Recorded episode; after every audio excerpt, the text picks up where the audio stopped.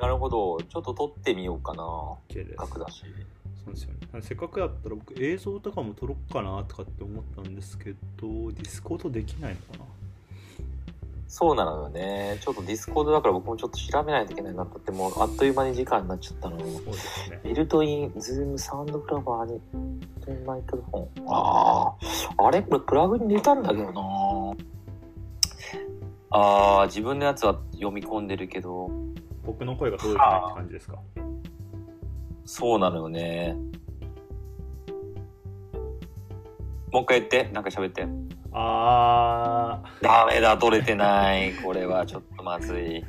じゃあそっち側でちょっと録音お願いします。ー OK ですじゃあこれは諦めてもう一回違う時にトライしよえーっ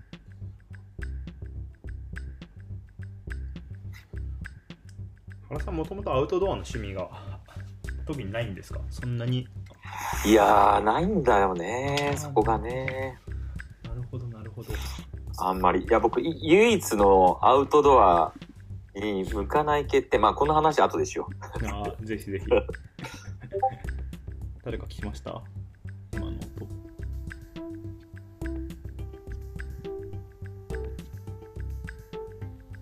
来たね。これ入って生るきてないねあ。の見方があでも正則川原だって書いてあるんでうん。川原田くんが来てますねオッケーただうーんこの中には入ってないな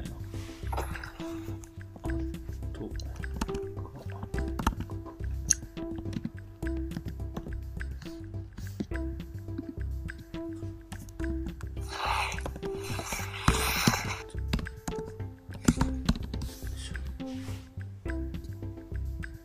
間違いでジェネラルの方でやっちゃった難しいな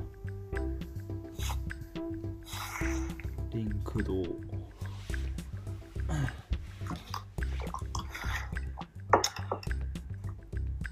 誰がいるんだ今川原田くんがバーチャルオフィスの中入ってきましたねオッケーただ これあれですね食堂あ来たお、来来たた来来たた来た来た。こんばんはこんばんは。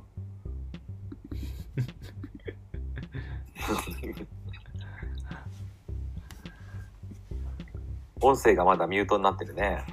いやーこの辺はやっぱ使い始めだと難しいですねズーム、うん。ズームの時もこれ切ってあげればいいんじゃない勝手にこっち側が。あ、切れないんだ。なるほどね。チャットってどこにあるんだチャットってなんだろうボイスチャットだからなんかチャット的な機能はないのかなこれ。これチャットはチャットあ確かにこの部屋の中だけで見えるチャットみたいのってあった方がいいですよねそうやって考えると確かに。リオ駆動駆動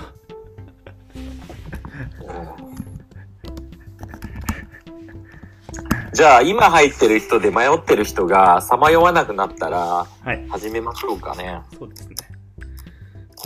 なんか工藤リオさんはうん、なんか料理の手際が悪くてまだ料理作ってる最中なんで少し遅れるってきましたいいです。あじゃあ後でいいですよ。 面白いな川原田くんはお来たあ繋がったみたいですねよかったよかったこれボイスボイスしかできないのかなすごい面倒くさいな、そうボイス化できそうにないね。こんばんは。おー来た来た。あれ声が聞こえない。あ僕たちあ聞こえてないですかこ僕たちは聞こえてるよね。伊達くん。っちの声届かないこれ難しいな聞こえてますかおいっす。よろしく。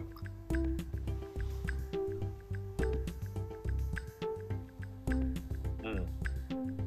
あー個これ人でストップまでやってるんだよ。そうっすね個人にはメッセージを送れるみたいですねなるほど。ちょっとこれ難しいはい。じゃあ、川原田くんが来たら、スタートしようか。そうですねダラダラダンとス。タートダラダラしましょうじゃあ、初めはちょっと僕の自己紹介からいこうかな。そうですねそうですねじゃあせっかくなんでスタートって言ったら、録音しましょうか、ね。 OK ですあでも僕もうゆっくり録音してますよもう 早っ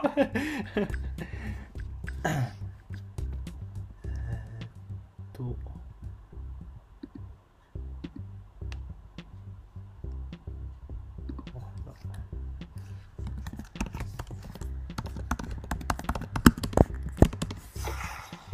よいしょ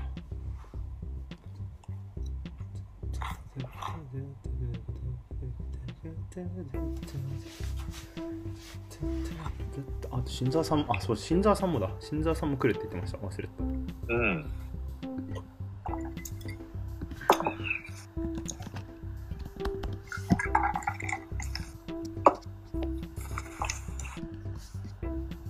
雑談の方がいいか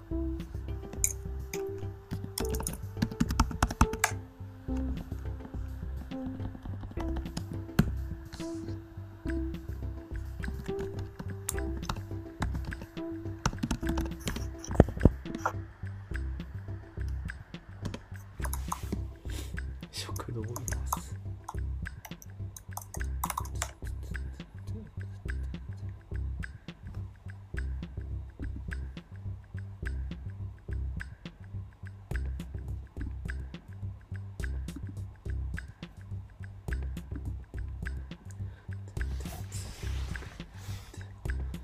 なんか昼僕ずっとディスコードつないでたんですけどうん。で喫煙所行ったりとか8階で作業したりとかずっとしてたんですけどうん。うーんなんか Zoom より少し音声の通話が悪いっていう印象ですねなんかみのりさんと連絡取ったんですけどうん。なんかちょっとちょっと調子悪かったですねうん。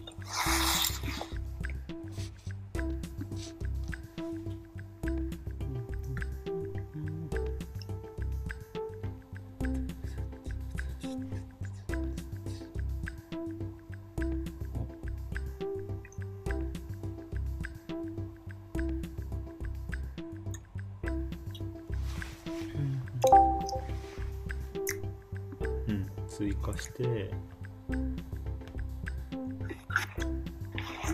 あ声聞こえてますよ来たおおなんかハマってるこれ来て来てそうです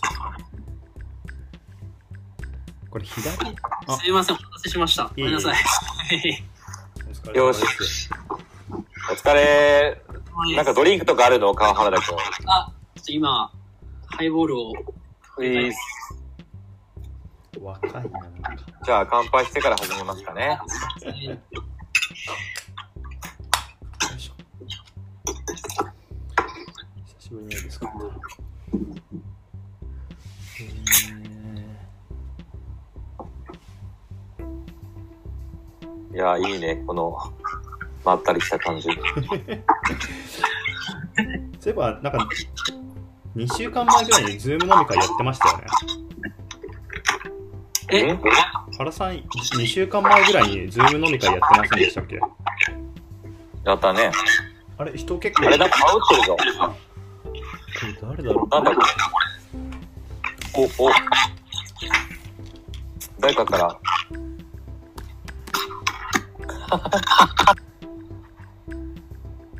う川原田くんかな多分ああ川原田くんのところにマイクが2個あるかなんかしてて羽織ってる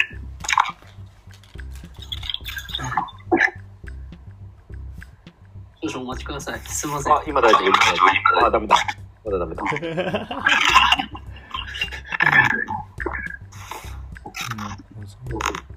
聞こえます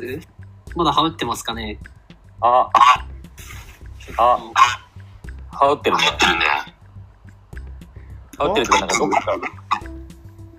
川原田くん何使ってやってますパソコンのマイクでやってますマイクでやってて、ちょっと今つなぎます。すいません。いえいえいえゆっくりどうぞごたごたでゆっ。くりでいきましょう。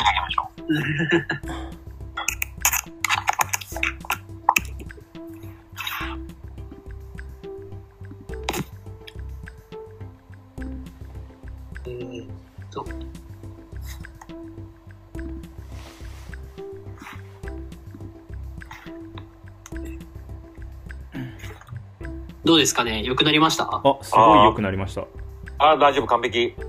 めちゃりめちゃ良くがとうござないりましまたす。すみません。じゃあちょっと、この回をじゃあ発揮した僕から行こうと思うけど、まずは乾杯。は乾杯い。です乾杯お疲れ様ですはですい。あ美味しいあ食べよう冷めてーまあ、じゃあ行こうか。ちょっとさ、僕一回ちょっとこれ、なんか、これ、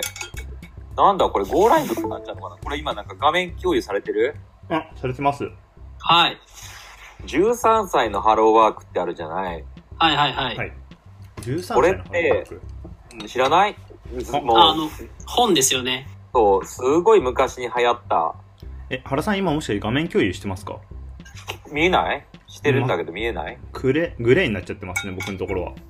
?OK、わかった。じゃあそれをなしにしよう。消そつう。いにまあ、というものがありますと。あ、今出た今出てる。あー、まあいいや。川原田さん出てないですよね出てないです。嘘、今見えてるけど僕の方。あ、見えましあたー見えました。クリックしたら見えました。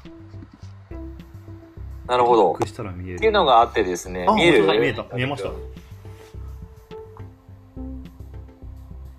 見える見えます見えますうん、これのさ、13歳のハローワークのタグラインってさ、中高生のための未来にヒントに出会う場所なんだよ。うんうーうんん、で、僕中高年なんですよ。中高年っていうと、 中高年の言葉の定義見たら、普通45歳以上65歳程度を言うって書いてて、はいはいはい僕今年45歳にななるん ですよ。で、中高年だなと思って、で中高年が未来のヒントに出会う場所が欲しいなと思って、こういう場所をちょっと皆さんと会話しながら、なるほどえっと見ていきたいと思いましたと。で、なんかやっぱりこうコロナの状況になったりして、人とのコミュニケーションとか、リアルな、えっ、と、なんか人混みの中で何かをしていくと、なんかそれだけで充実感のあるライフスタイルっていう生きてる実感とかあるんだけど、それが遮断された途端に、やっぱりなんか、うん、物足りなさを感じてて、ふと自分の趣味ってもっと多様であった方がいいんじゃないか。うんもっとハマれるものがあった方が、うんこう、いろんな遮断が起きた時にも、一人でサバイバルできるんじゃないかうんうんというのは精神的にもっていうふうにちょっと思っているっていうのが1個。で、2つ目がさ、なんかやっぱり、クリエイティブのなんだかいに河原田君参加してったのかな、あれは。あ、見てました。はい。うん。で、やっぱり、何かを発想したりとか、何か情報をつなげたりするときに、やっぱり、うん、多様な自分を持っていた方が、うんいい発想ができる。あらゆる物事をつなぐコンテキストを編み出せるというのもあって、いや、やっぱ自分の中にもっと多様性を増やした方がいいだろうと。なので、このタイトルをつけるならば、えー45歳のハローホビーなんだよね。そう、中高年が、まあ、新しくこう、なんかこう、趣味に出会うみたいな話今とし回ては何かアウトドア編みたいなそう。で、アウトドア編って思ったんです。 で、やっぱりなんかこう、うん。そういったものをを求めていますね。だから今日はアウトドアのエキスパートの伊達くんに、ちょっと、まあ、適当に僕はいろんな人をアサインし何てがいいんですか、アウトドアっていうところ。僕はね、45年間、それほどアウトドアに、あの、触れてこなかった。うんなるほどまずちょっと僕の話から、まあ、あと1分ぐらいすると、で、一つアウトドアで嫌なことだけが一個だけ自分の中でまあ、それは何かというと、あの、こう見えてね、お風呂に入りたい人なんですよ、僕。キああ。ねうんなるほャどンプとかをやったこれまでの経験で、風呂に入れないっていうのが、とってもなんか嫌。けど、もしかしたらガチのアウトドアの登山とかまでやってしまえば、そんなこと関係ないぐらいバターン9で眠りについて気持ちいいんじゃないかって気もしてる。うんうんうんうんそういうことかそまあなんかそれだけは僕のハードルしてあるよっていうのもちょっとはいはいはいはい、えー、と伊達君に共有しつつ話を進めていきたいんだけどせっかくだからさ川原君とかがアウトドアってどんな感じなの僕はかなりごちごちにやってた方で、マジかよはい。 あの、明治大学の体育会ローバースカウト部っていう部活の、はい、に入ってまして、体育やば会い生ガチ勢なんですよ。で、そうですね。一応もう物心ついた時からずっとボーイスカウトやってて、はい出た伊達君と一緒お友達ですね。うーんあーそうですね。で、大学3年の夏休みは8割テントで過ごしてましたね。おお来た来た来 たいいねはい。そんな感じですね。なんで、いいねあ、お風呂もちょっと共感できますね。あの、 あそうなんだはい。いろいろやってました、お風呂関係も。悩んで工夫してやってました。はい。疲れっす面白ああ来たいろいろ来たお疲れ様で。お、おつ、おあわーですあれこれ顔見えるの顔見えてないですね。新沢さんの顔は見えてないです。ああらとねなんか左下の工藤さんも見えあ見えたのやっとできた左下使い方がの分かんなくてビデオ、ビデオっていうボタンを押すと、顔を出せるようになります、ね。あ本当だゆだお疲れ様です、お疲れ様です。あ、お酒お疲れ様で おす。疲れ様です。お疲れ様です。お誘いありがとうございまああいやもうこれだ誰誰あの工藤さダルんダルの回なんですあ、しかもリオ名前一緒同じリオです。あ一緒だなあ本当だはじめまし珍してリオです初めましてえー、 じゃあ始めてどんどん始めていこうぜなんかまあ一応ちょっとじゃあこれだけ揃ったんでもう一回改めて言うとこれはね13歳のハイムワークっていうあのベストセラーになったりした本が、えー、と実は参考になっていて13歳のハローワークは中高生が未来のヒントを見つける場っていうあのコンセプトなのね。うんでこの回は、えーと45歳のハローホビーっていうタイトルなんです。で、 中高年が未来のヒントを見つける場。つまり、中高生と中高年なんだよね。中高年は45歳から65歳を言うらしくて、うんうんうん今年僕は中高年になります。45歳に。で、まあ、その時にちょっと新しいね、ハローワークのように、もっともっとなんかこう、道しるべみたいなのが欲しいなって思ってたのと、クリエイティブであることは、やはり多様である方がいいと思って、やっぱり、いろんな物事の教養を増やしてた方が、来たねより豊かな発想ができるだろうっていうことから今日は今のところ伊達くんと川原くんがむちゃくちゃハードコアのアウトドアマンだっていうことが分かっそんなた。僕、めちゃめちゃハードコアってわけじゃないですよ。え、川原くんだって8割テントで過ごした夏休み。マジやばやばすぎるでしょ。そうでしたね。8割、いろんなとこで滞在してました。やばすぎる皆。さん聞こえてるシュウさん言多って分る。あ、あ、周平くん出 た。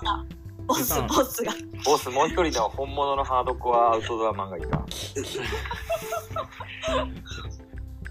おー、お疲れ様ですおお疲いれ様お疲しれ様です。お疲れ様です。お疲れ。いやーアウトドアってさ、シンプルな今日の問いは、何がいいのっていう話です。うんそうそれをハードコアアウトドアマンに聞きたいんだけどあそうだちょっと加藤君もさやっぱボスとしてハードコアアウトドアマンのボスとしてアウトドア歴みたいなことをちょっと話してもらってあとちょっと、えー、りょうちゃん2人2人あそうか同じ名前かあとその後2人にもあの新アウトドアどうを聞いてみようか新入社員の方の自己紹介みたいなのもちょっと挟みつつで、うんうんせっかくなんで。新入社員あ、周平さんからどうぞ工藤理央さんは新入社員なんですねあ、新入社員。審査員かと思った。僕からですかうん加藤あ僕はですねもともと登山とかしてたんですけど南アフリカがやっぱり長かったので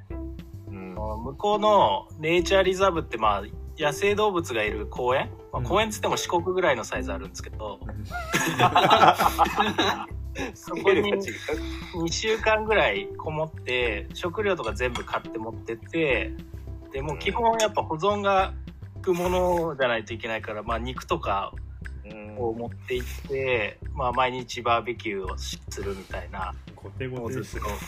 すとやってました。で、結構あの今、ブッシュクラフトって日本でもちょっと流行り始めてるけど、ブッシュクラフトってもともとブッシュマンっていう南アフリカの原住民のうん。スタイルを真似たキキャンプスタイルというか、アウトドアのスタイルで、なるべく道具を使わない。うんうんだからテントも使わないとか、うんうもうんなるべくナイフと斧だけで木を切って自分で屋根を作ったりとかうんっ。ていうのを今やってますね。う ん今やうっんてます。やってますねえー、ありがとう。面白そうだ。うん、お願いします。お願いします。はい。どんどん行こう。どっち先どっちのりおちゃんからいきますく工藤さんから行こうか。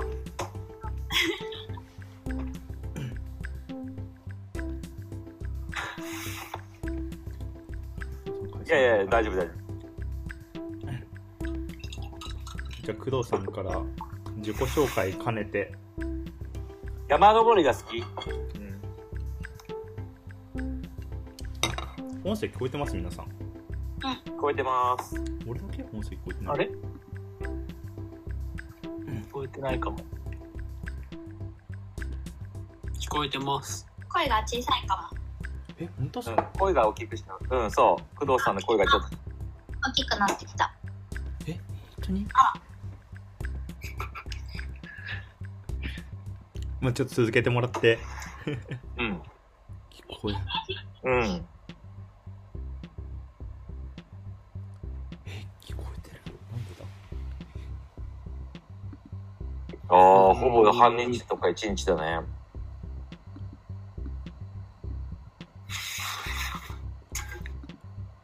うん。屋久島。うん、あれ、結構きついっすよね、あれ。屋久島。ああー。聞こえてないなん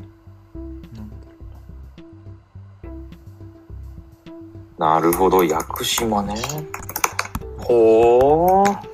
ろう聞こえないあー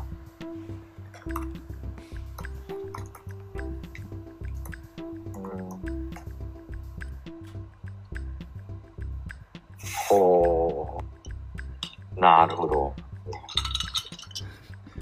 めちゃめちゃしっかり話してうる、ん。うーん。はーい、オッケー。じゃあ、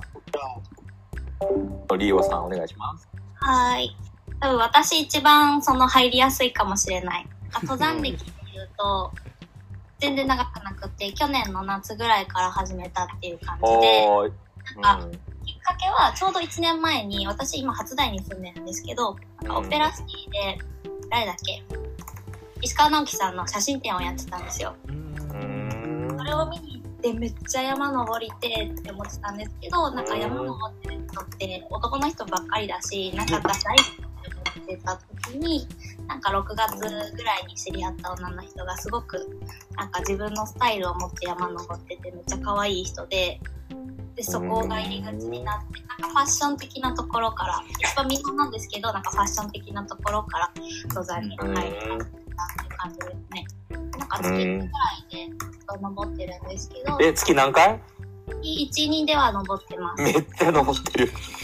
やばいやばい。ハマりしちゃって、でもなんか特に好きなのが、その、物を揃えるのがめっちゃ好きなんですよ。うんなんかアウトドアギアを揃えるのがめっちゃ好きで、なんか今って登山の人ってめっちゃ荷物多いんですけど、なんか中飛さんとかもあれかもしれないけど、よりその物をグラムとかをめっちゃ少なくして、で、軽いスタイルで登れば、もっとその長い距離歩けるし、少ない荷物で歩けるし、みたいな、なんかそういうウルトラライトスタイルみたいな山の登り方をする人たちがすごく増えつつあって、まだ少ないでその人たちがなんか自分たちで物を作り始めたんですね。あ新しいグッズをつ開発したってことあそうなんです。はい。なんか新しい軽くてウルトラライトスタイルに合ったあのバックパックだったりとか服だったりみたいなところをなんか作り始めていてでそのなんかちっちゃなブランドたちがめっちゃかっこいいんですよ見た目も含めてうそれをん。集めたり探すのが超好きうん。って感じですうんはあ、それぞれなんだな。あの、じゃあちょっといろいろこう僕を中心に話さずにみんなからいろいろ教えてほしいからみんなで回してほしいんだけど、1個目の問い言っていいあの、じゃあ、そしたら、あの、やっぱり僕アウトドアってさ、なんか今時なんかこう情報でなんかこうどの体験もそうだけど、なんかある程度知った気になっちゃうんだよね。なんかい行ってなくたともしても、あ、これぐらいのなんか喜びなのかなみたいなのをなんかこう、勝手にイメージして行った気になっちゃうことがあって、何が、その、本当にやらないとわからない良さなのアウトドアってっていう。本当にやらないけどいや、なんか本当に、あ、良さって何なのっていう、シンプルにはそうな、そうなってくるんだけど、なんか想像を超えた良さって何なのっていう感じだな。僕が言う聞きたいのは。自然回帰。なんか果てしない疲労の末に訪れる訪れる感動みたいな感じですかねあなんかいろいろあると思うんですけど、難しいな自然回帰もあると思うんですけど、なんかよく思うのは、あの限られたその生活環境で、なんかこう、クオリティの高いものを出すというか、あ、そうなんだ。そうなんですよ。そのなんか創意工夫するのがお面白いです。ええー。なんか火しか使えないけど、どうやったらなんかうまい料理が作れるかいろいろ工夫して試してみたりとか、うんそういうの面白いですね。さっきみたいに荷物減らすのにどうすればいいかみたいなのを考えて実行して、なんかそれでが積み重なって結構それが楽しいかもしれないです。うんうん周平さんのそういうブッシュクラフトとかアウトドアの楽しさってどういうところにあるのかちょっと気になりますねまあ、一番はやっぱりシンプルなところうん道具も少ないしうん。なんかなん、まあ、それこそ創意工夫っていうか自分のスキルを上げていくとあーできることが増えてくる。確かにそあれーは確かそれありますねフル装備で行ってたんだけど、だんだん装備が減ってくみたいな。うんうんえー、成長なんだ。あ自分のスキルは確かにありますねなんか手に取って実感できるんで自分ができるようになったっていうのがうんなんか火起こし一つでもそうですけどあできるようになったなっていう感覚があるんでなるほどそういうの面白いかもしれないですね山登りも体力的なのもありますよなんか初めこの山でぜいぜい言ってたのに半年とか3ヶ月かうらんめっちゃ私体力ついてるとか前金さんと一緒に入ってたら私だけ全然息が上がらないみたいな状態になったりとかそういう喜びもあったりしてあー確かに。なるほど、成長するんだ。アウトドアは。なんか単あ純トにレ確かにトレイルランとかやったりするんですけど、なんかそれも結構、あおーの、ありますね。なんか前よりも高尾山早く登れたとか、うんうなんんかそういうのあるかもしれないです。うーん。でも、はい分かりやすいんだと、そこに行かないと見えない景色みたいなのも単純にありますもんね、やっぱり。わかんないうん、富士山とかは地上じゃ絶、対見え ないそうですね、北アルプスとか富士山とかは本当そういうの思いましたね。天国みたいうん、ああ。天国か。いや、富士山、富士山何回も登ってますけど、毎回いいなって思っちゃいますね、僕。なね富士山簡単なんですけど、富士山って結構登るの。いや、でも普通に。この中で富士山やった人ことある人手を挙げて。二人、 3人じゃないですか。 3人かベンダさん三人。私も行きたいって言ってるのに行く人がいないえ、ごめん、富士山に登るってさ、わかんないけど。どれぐらいかかるもんなのあの予定をスケジュールとしては抑えるべきなのえ富士山一日でいいと思いますけどね。なるほど体力がない人だったら1泊2日じゃないですかね。うん安定を。富士山面白くないんだよね富士山面白いで すよ富士山めちゃめちゃ面白いですよ 富士山はなんか他の山と違って何個もコースがあるのも面白いですし、ああうんうまあ、あと、まあ、初心者が気軽に楽しめるみたいなのも、まあ、いいいいとこですかね。なるほど。うんあとあれが好きです。あの、山に登って、帰り道に朝から登るんですよ。めっちゃ早起きして。帰りうんに夕方ぐらいに登って、夕方ぐらいに降りてきた時に、そのまま銭湯に行く。あああ、行きますね。あれめっちゃいいあ、でそすれはすね。ごいですうね。ん出た、みんな銭湯が出た。あー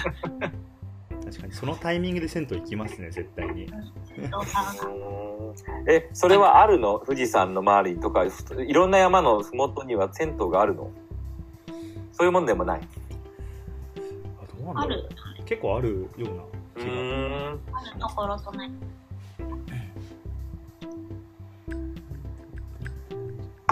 えー高尾山ありますね。高尾山はありますね、有名なやつ。有名なやつってか、あれなんだっけ駅のすぐ近くにありますよね。駅と接続してますよね、あれ確か。ほとんど。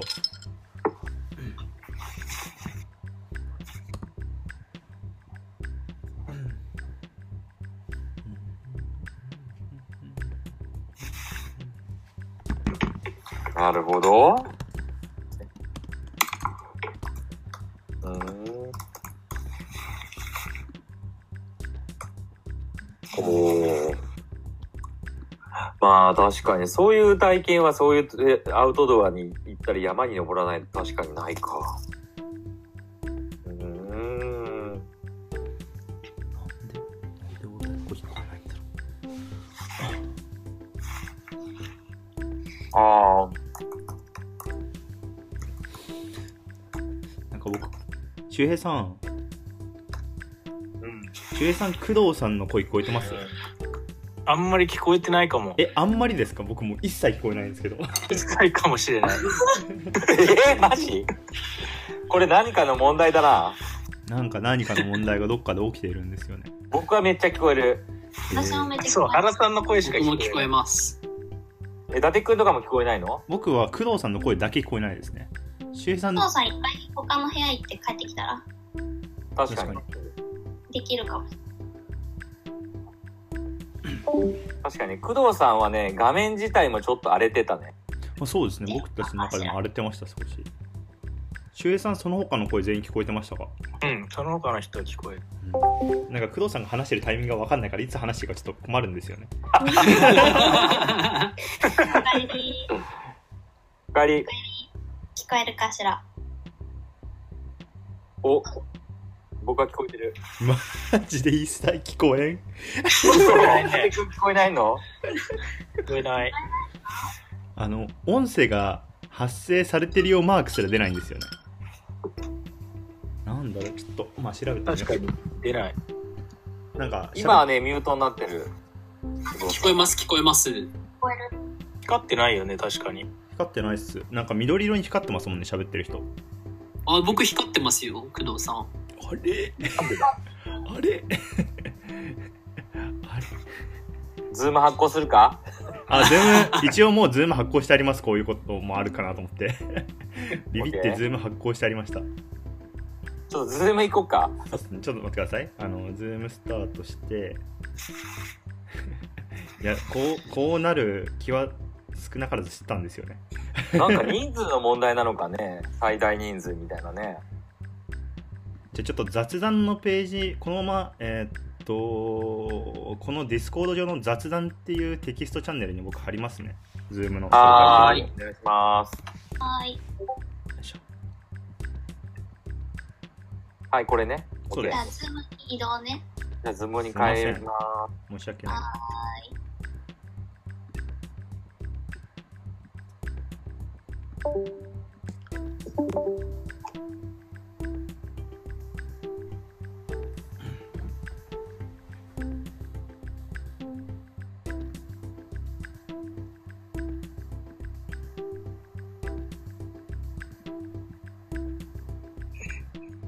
聞こえますかわ、やばい。これ、ディスコードの抜けますね。じゃあ。うん聞こえてます工藤さんのあ声よかめっちたゃめちゃ聞こえてますあめっちゃ理解的周よかった。ほらあ、ずれずれあれ、周平さんが消えた。周平さんだけ死んでますけどまだ来てないいやよかったなんかもうすごいタイミングいつ話せばいいんだろうってすごい悩みながら 話したんです口よ。元を見てど。そうなんですよ。いつ話してんだろうマジでって思いながらずっとずっと考えてたんで。な。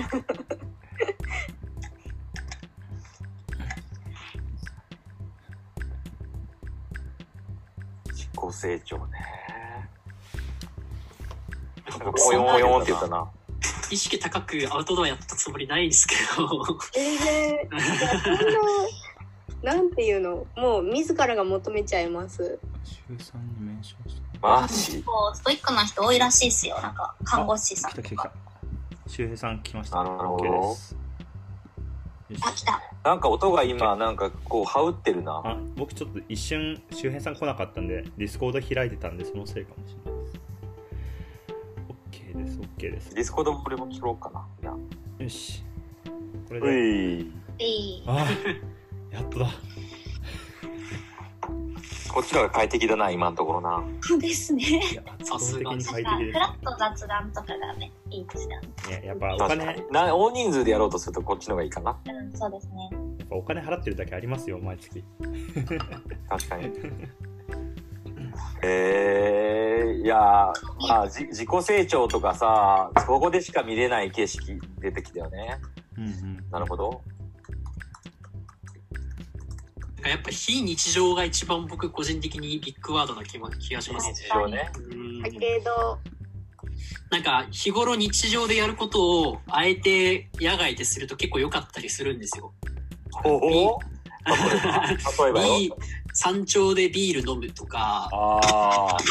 野外でコーヒー入れるとか、ー。そういうのが案外うまかったりするんですよね。うんそういう体。験がなんか良かったりします。僕庭でテント立ったりしますねたまにああ、わかりますわ。そうか。そういうことか。これちょっと楽しいですねいやなんかなるほど非日常みたいなところですねやっぱりでもやっぱりなんかさ初めての体験が素敵であるべきだなとは思うよね。っていうことで言うとまず一番初めは何をやるんだろうーん、こ個人的にはう、うん、星見るキャンプをすればいいかなっていう。あめっちゃいいやりたいなるほどなんか僕もオすげえいいーじトゃん。うオートキャンプとかでいいんじゃないかなって思います最初はあーのん車使ってキャンプ道具持っていくっていうタイプの一番一番手軽なやつでもいいのめっかちゃなかっこいいギアを買うとかってあんまなんないですかああいいややめっわちゃかいるいねですね僕それすごい好きですうーんいやそもそもなんかそうじゃあそう星を見るキャンプはおすすめ。うん、どこに行くんだろうこれ。ああ、まあ、この辺だと、うんあの、千葉の、千葉だっけな、星降る森キャンプ場ってところが、おお名前がいいね。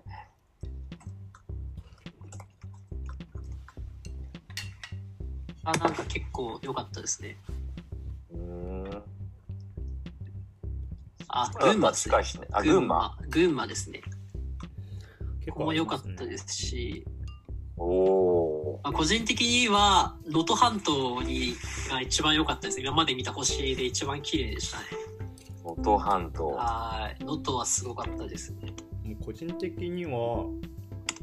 うーん上長野県の上高地で見たのが2番目で人生で1番はなんか北アルプスの山の上で見たのが一番綺麗でしたうんどの山えーっと、あの時、 どこだっけな。なんか重装してたんですよ、ずっと僕その時。なんか高校生の時で。重装してたんで、どの山だったっけな。3000メートルぐらいに止まったんですよ、その時。人生で初めて。やばすごいだからそれ、それが一番綺麗だった記憶ありますね。うーんまあ、3000メートルだからって話なんですけど。なるほど能登半島どこだったっけな、北アルプス確かに良さそうだな能登半島って能登半島ってどこのこと言うんだったっけ石川県ですね。石川県かはい。キャンプ場周平さん、日本に帰ってきてからも、キャンプ行ったりしてるんですか、よく。最近はあの日本あのアフリカ行く前は山登ってたんだけど最近はもう体力がないっていういうの と、お嘘だろ。山行大く学との結塊構のような人物。いや山行くと結構一泊したりとかしなきゃいけないから、そうそうああ。週末働かなきゃいけないみたいなことが多いんで、最近はとりあえず火が焚けるとこに行って焚き火をするっていうのが多い。お埼玉とーかで火が使えるところに行ったりとかうんへえ。キャンプで泊まらないで日帰りですねあいいっすねああ、ああ、確かに。デイキャンプってやつですね。デイキャンプ火、火と星っていうのが出たな。火と星と山が出たきたな。じゃあ、釣りじゃないですか。釣りいいですよ。あ、釣り。おおやってみたいすごい。釣りはやってみたい。うんうんうんなんかそ、の、アウトドアって目的が1個だけじゃないパターンが多いと思うんですよね。うんうんその登山も登山とキャンプとか、ああ。うちの人とかは写真を撮るとアウトドアみたいな、キャンプとかなんかそのうんなんか2個以上が多いと思って、それで釣りとキャンプみたいなのいいと思います。なるほど。楽しそ確うかに、中国の方でも釣りはなんか人生を豊かにするアイテムみたいななんかへね、え話があるじゃないですか、昔から。そうなんですね知らなかったなるほど。いやー、これはいいぞ。なんかやっぱり、火、星、山、釣り、これを全部セットにしたパックが欲しくなってきたな。 火欲しい山釣りですかやっぱ山りと釣りが共存するのかな。あ、でも川ならいけるのか。川だったりそうそうそう。あー山山かいやー、なら秩父じゃないですか、やっぱり。おお出てきた。早いい早いぞ秩父だったら、もうそろそろが、あの、渓流の釣りの解禁の時期にそろそろなってくるんで、出た埼玉だすごい。これはさっき出た埼玉だ。情報がすごいで、秩父だと意外に電車で行けちゃうとことかもあったりするんですよね。なるほど。うんなんか山っていうほど山かあれですけどまあ伊豆大島ですかねああ、前いも言いでっすたね、伊豆大島。マジ近いね。いい点。伊豆大島は、まあ、釣りも普通にできてでチャリレンタルして一周できてキャンプできて星がクソ綺麗ででちょっと山というか砂漠というかあるんでうん面白いかもしれないですえーいやー、なるほど。ちょっと細かくいろいろ出てきたけどさ、うん、まあ、じゃあこういうのもちょっとやってみようかなっていう気にはなってきたと。うん、確かに。何かさ、これは日常へのフィードバックはさ、なんかこう、いや、非日常っていうのはわかるけど、日常へのフィードバックあるのなんかこう求めすぎなのかもしれないけど、僕が。なんかこう、やることでの日常へのなんかいい効果って何なんだろうね。 うー精神的我慢強さですかね我慢強さか。えー体力がつく、あ我慢強くサバイブ能力がつく、あーサバイブ能力つきますねバーベキューで活躍できる。ーあ、そういうこと。持てるっすよ、持てる。ななんかすごい小さいのだと、あの、雨の日強くなる。あえ、あ、そういうことか。確かにバーベキューめちゃめちゃ使われますねあ。へえー。であとシンプルに自然からこうなんかたくさんパワーを吸ってすごい元気に元気に なるかなああ、そうえか。私は本当おかななんか体力はなんかサブでって感じ気づいたらついてるって感じあー一緒のなんか、原田くんが言ったように、そのアウトドアって、アウトドア単品じゃなくて、アウトドアってうん例えば料理とか、アウトドア、うん例えばなんだろう、なんか何かが紐づくうんら。しいのかっていうのがセットになってくるから、そっちのなんか、セットになってくるところがそのままそうっす活かせるかもしれない。写真が上手になるとか。なんかああ。ああ。そうか、そうか、そうか、そうか釣。りに詳しくなる。45う歳。ーん。めっちゃざっくり言うそうかそとうかそうか人間力が上がるかもしれないですね。うーん。そうか、そうか。サバンナ加藤くんがいますね。なるほど。あ、でもなんか一人でやんない方がいいかもしれないです。すごい思うのは。そうなんだ。うーんなんか個人的になんですけど、本当に個人の感想でしかないんですけど、うん結構集団でやった方が、なんていうんですかね、こう、チームでの自分のあり方みたいな感じで、うん対人関係みたいなのすごい意識するんで、限られた環境にいると、やっぱ素が出るんですよ。過酷な生活を一緒に繰り返してるとみたいな。うんなんかそこは結構、自分の中で大きい収穫でしたね。うん仲良くなりますね待って、そんな考えたこと ない。やばい、なんか。まあこれはだけどやちょっと今日参加したからにはちょっとややりますよ僕誘いますよお願いします。それはえ、もうみんなで行きたいです。みんなで行きたいよね確か大に変さんコーチでチーム会でブッシュクラフトと確かにいいですね女子クラフトねシュクラフトやってみたい です。ブッシュクラフトは僕もあんまそこまで限られたやつはないですすねねブッシュクラフトブッシュクラフトどこまで何もないんだろう めちゃめちゃ不安になこれちょっるんですけとど戻ってきたら聞いてみようかブッシュクラフトとはっていうなる。なんかテントとかタープとかもねえみたいな話だったらどうしようと思ってるんです けどああ、でも、そういうの一回やったことありますね。へえうん何にもなくて、そのまま寝るってこといや、あの、野外で、あの、例えば木とか拾ってきて、それを組んで、あの、屋根みたいに作ってみたいな。えー、面白そう。うんであの、イマージェンシーシートっていうアルミホイルみたいな、あの、ありますあシートがあるんですあはけどいはいあれにくるまって寝るみたいなあのあやったことありますね。ー辛かったですけど。辛そう例個人え的ばにサバンナのどっかに消えてったからこの道の先にあ来た来た来たあ、来た。今ちょっとねみんなが質問ブッシュクラフトってさはいどこまでどんなことやるのっていうどこまでどんなことやるどこまでないのブッかシュクってラフトって話ですね何を本や当るにやる人は家建てますよ。やばいだけでなるほど基本的にはサバイバル能力なんでうーん暖を取るっていうのこととと食事を作るっていうのができればいい なるほど何かナイフとナタ以外に持っていくものあるんですか基本的に持っていかないんですか本当にナイフと斧とまあ基本セットはそれねあと火打ち石やべえあマジっすそうかなるんだ。すごい。手打ちいいし。けど昔さ同じチームだった時にやってたよねやってましたねチームビルディングでやりましたうーんチ本当にあるんだかチーム会のお金でナイフ6本買ってそうそうそうそうそうそうそうやってたよね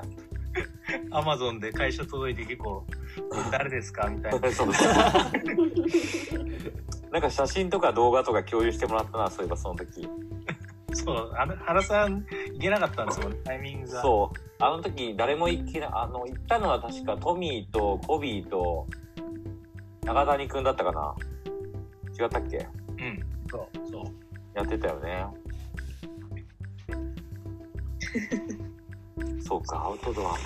いいねそうブッシュクラフトはちょっとエクストリームだな一番エクストリームな感じですね面白そうですけどめっちゃまあでもあれですね目的がちょっとまた違うのかもあクラフトは本当サバイバルのためうんうんーそういうことかなんか登山みたいなアクティビティとはちょっと違いますねうんなるほど。いやー、面白い。なんかさ、一番初めこのまだ川原君しかいなかった時に、僕がアウトドアが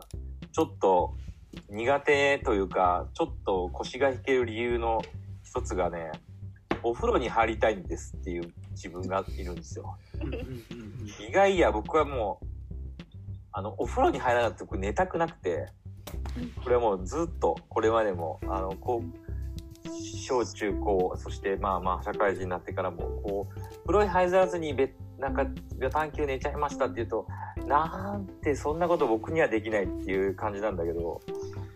それがなんかねちょっと嫌なんですよね、うんうんそのアウトドアで嫌なのが風呂入らないってベタベタして て。なんか寝れないんじゃないかっていう恐怖心が僕の壁なんですよ。うんうんうんそれを解消してっていう。いや、もうめちゃくちゃ簡単なことだと思うんですけど、 おうあの風呂に入ればいいと思うんですよ。おぉおうだって入るの。シャワーとかさ、あの温泉が近くにあるアウトドアの。あ、そういうこと。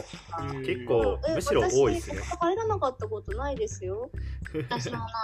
あ、そうなんだ。 僕もなほるほとどんど入ってますね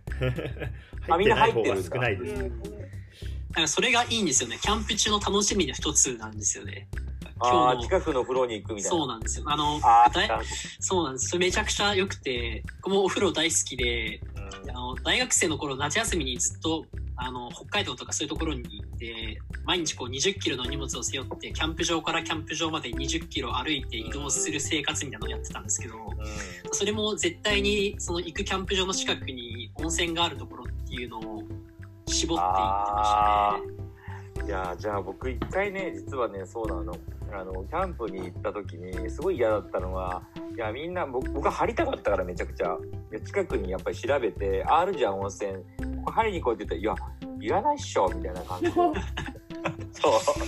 や、みんなそのままもう寝ようよって。いや、俺無理なんだけど、それっていうのがすごいあったんだけど、あ、じゃあ、行ったメンバーが悪かったのかもな。よく寝れるね、みんな。いや、いいですよ。いや、1日とか2日ぐらい大丈夫ですよ、みたいなこと言われて。したねあーでもそれも一応経験したことありますねでもなんかそれが楽しみになったんで温泉に入りに行くついでにキャンプするみたいなのが楽しかったりしますねじゃあ、これは、じゃあ、これをつけるっていう、とても簡単な解決法か。しかもさっきのヒントで、山に登るときも近くには温泉あるよっていうことはちょっとあるんだね。山の上はさすがにないですけどねああ、まあね。ふもとにあったりとか。うん でもやの山登りってあんまりそんな泊まり行くこと本当ないので、うん。うん、朝出て夕方ぐらいに帰ってきたらもうすぐお風呂入るみたいなお家で、うん。うん、全然大丈夫ですね山小屋にも風呂ありますしね。 あーいいところありますねあそうなのいいところありますねまあでやらせて山小屋に風呂って風呂ってあるんだ。そうなんですあよりますあり。ますたまにそこの風呂がめっちゃ良かったり。マジ。やっぱこれは知らないところでの無知のあれだ な。あるんだ。まあでも最終的には風呂に入らないで山に何日もこもるのもやってほしいですね確かに個人的厳 にしい。よく置いてい厳るしい。結構厳しいそれ。なんか写真ちょっと写真共有してもいいですかどうぞ。これ僕重装した時の写真なんですけどお おあアルプスだ重曹って何？重曹っていうのは山の頂上から頂上へこう山の尾根を歩いていくんですよこれが尾根ってやつなんですけど奥に頂上見えるじゃないですか見える見える。で手前も頂上なんですよは？で頂上と頂上をこうつながってるとこをずっと歩き続けるのが重曹っていうんですけどへえ。これはなんかそういう山ごもりしないと山ごもりはちょっとあれですけどなかなか体験できないですねああすごっ。これちょっと、うん、景色としてなかなかないんで、うーん。うん、こういうところでキャンプしたりとかですねおお。これ何？ちょっとここここれここここっていうかなんだろですうか左上って何？どういう場所なのこれ？左上これですかそうそうそれ。これ多分山小屋ですねこれは水とか買あっ山た小屋。水買った山小屋ですねそうですそうですこれこういうのが山小屋ですいわゆるでこれ真夏なんですけど真夏なんですけど標高高いんでまだ雪残ってますねはい。この辺とかはうーん。ああそうですすごろくだけかすごろくだけっていうところですねとかとかまああったりしますそういうやっぱ景色とかは変えられないですねこれこれ富士山僕今年の富士山からの撮った写真ですねこれスマホで今年？今年今年登って写真撮ったやつです今年ね去年だすいません去この年背景ですよね今そうですそうですこ去年の夏に富士山に行って撮ったやつですね飛行機から撮ったんだと思いましたごっ。え、すごい。これはさすがに見たことないなこれ生で。生で見たらすごいよねこ、れ絶感対。動しますね相 当これ朝の3時とかなんですけどすすごい感感動しました。あみんなアウトドアな背景になってる わ。おはよう。おおはよなんかこの時は前日が大雨で富士山登ってる最中が、でも本当やめたいって思ってたんですけど大雨が降ってたからこそ結構雲があってうんこういう雲海が次の日見えたんですよ、ああすごい良かった私もねあの縄文杉の登山行った時はずっと雨だったんだけど、うんまあなんかもうね木ももちろん生い茂ってるからそこまですごい体に雨が来るわけでもないしうんあとまあ縄文杉の道はもうずっとなんか苔がすごい綺麗だから。えこうなんかこう手をの上をこう雨が伝ってたりしてそれがすごい幻想的で本当にもののけ姫みたいでそれがすごい良かったですカメラ壊れたけど写真撮ってて屋久島って鹿児島の南にあるんだ屋久島本当すごいですよ屋久島の俳句は鹿児島の島ですうんあそあやっぱその重曹とかそういうのの魅力とか屋久島も多分通ずるところがやっぱりその土地によって生えてる植物が全然変わるんですよ。うへえその北アルプスのその尾根の方とかってまた生えてる植物が全然違うんですよね。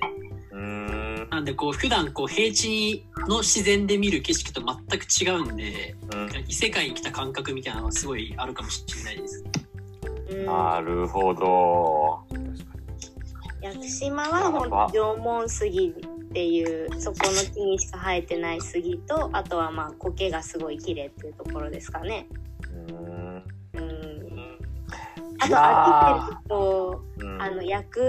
薬猿っていう屋久島特有のこう小さめの猿とあと薬鹿っていう屋久島のにしかいないし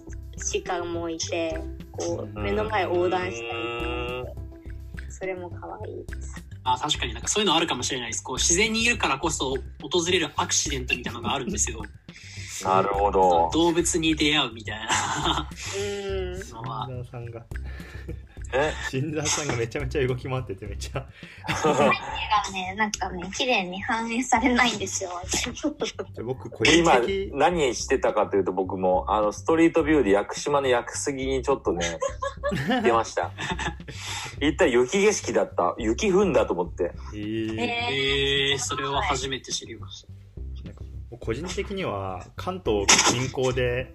こう新沢さんが登ってる山とか知りたかったんですよねあ近あ場で近場でいいのないのかなって思っててこう遠く行けばいくらでもあったりするじゃないですかそういうふうにはいはいはいなんか近くでいいところってないのかなって思ってうました、んえー近場で、なんか一番めっちゃ手頃でうん良かったのが、お来た来たなんか来たぞ写真最近登った山を、うわ、写お真綺おいい麗。景色 やばおあ、でもこれとか埼玉です。丹沢あ丹う沢ーん綺麗綺麗丹沢は、なんか、往復8時間ぐらいかかったかな。うーん数日登ってるんですけど、なんか頂上でおうどんが食べれるえー、山小屋があるあのところがあって、うでん丹沢方面ってその登り降りはめっちゃ急で全然楽しくないんですけど、登ったところでおうどんが食べれたりとか、富士山 あが綺麗に見えるっていうところが、ーうーんこれがどこだったかな忘れちゃった。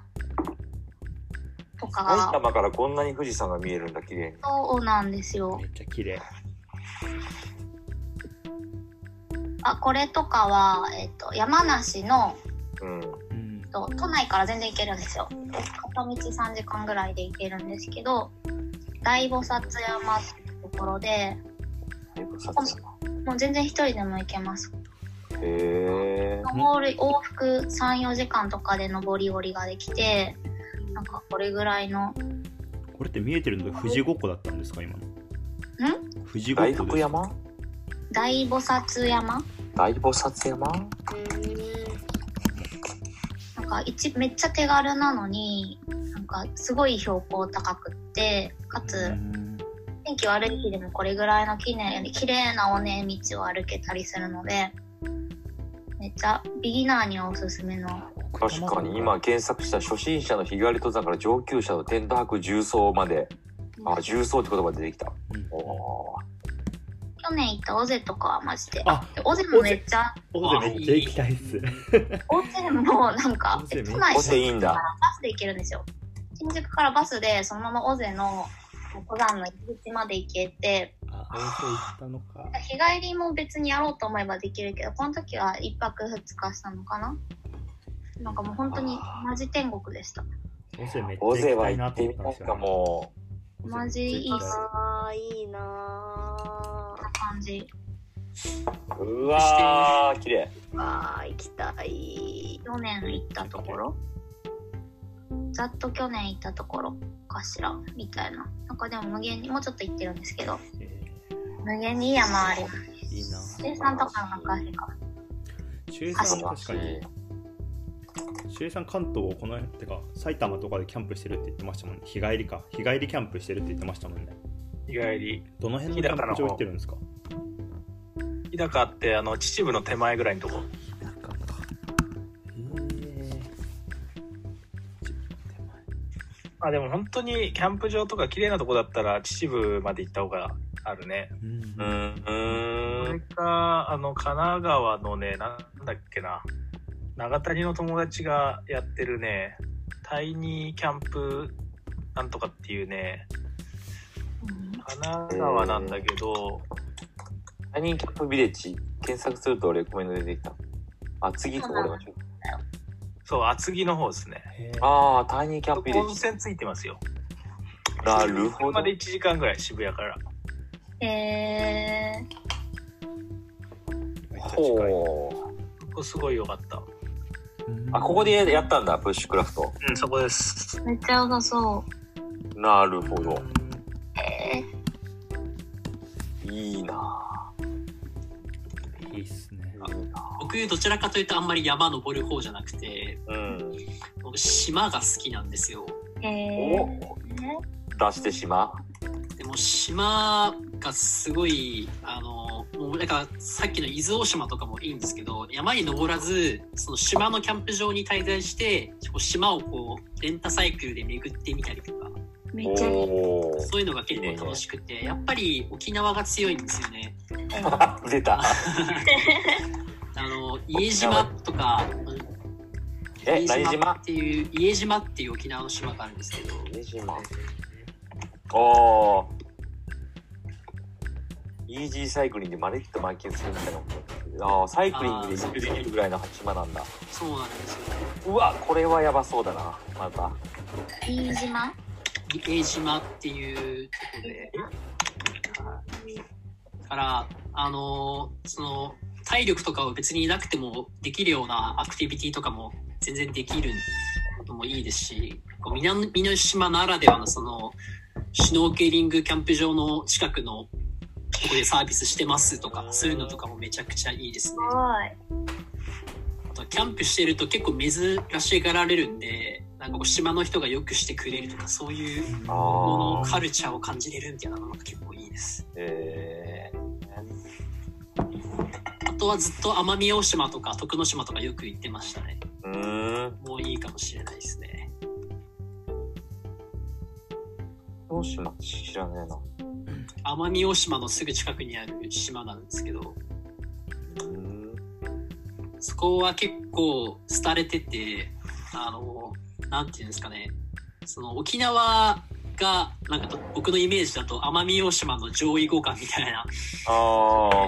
その沖縄はもうかなりその、なんていうんですか、観光計画で、あ。うーん。めちゃくちゃ、そのいろんな人が、海外の人もたくさんいる。るんですけど、あの、奄美大島はそれがかなり少なくて、まだ島のその昔ながらの感じみたいなのが残っうてて、ーん。で、徳之島はさらにそこから観光感をなくした感じなんで、ああ、いっぱいあるね。確かに。今見たそうらなんですよなるほど。が結構良かったですね。で、島なんで、まあ星も綺麗ですし、現地の食材みたいなのもあるんで、すごいいいですね。島好きなんだよね島島めちゃくちゃいいですね。なるほど。ね、その地域から地域で昔からねずっと変わらないこう伝統とかう自然ーんとかなんかこうなんて言うんだろうやでも沖縄はもう山ほどありますよ島家島以外でもその行けるような島たくさんあってもう年に1回ぐらい行きたいですね本当に新しい島をを探しに行きたいですねなるほど。沖縄開拓したいな東京から行きやすいところないのは東京、そうそうそう、東京から行きやすいとこい。東京から行きやすい島だとやっぱり家島ねあの伊豆大島かたいた八丈島ですかいいんじゃないですかねろ。うーん。八丈島行きたいんだよね八丈島いいですね全然もう今出てきてるとこ一個も行ったことないんだけど。あの伊豆大島が一番行きやすいんじゃないですかねここからだと、まあ、だって東京都の島船出ですてもんますからね。すぐそこから。うん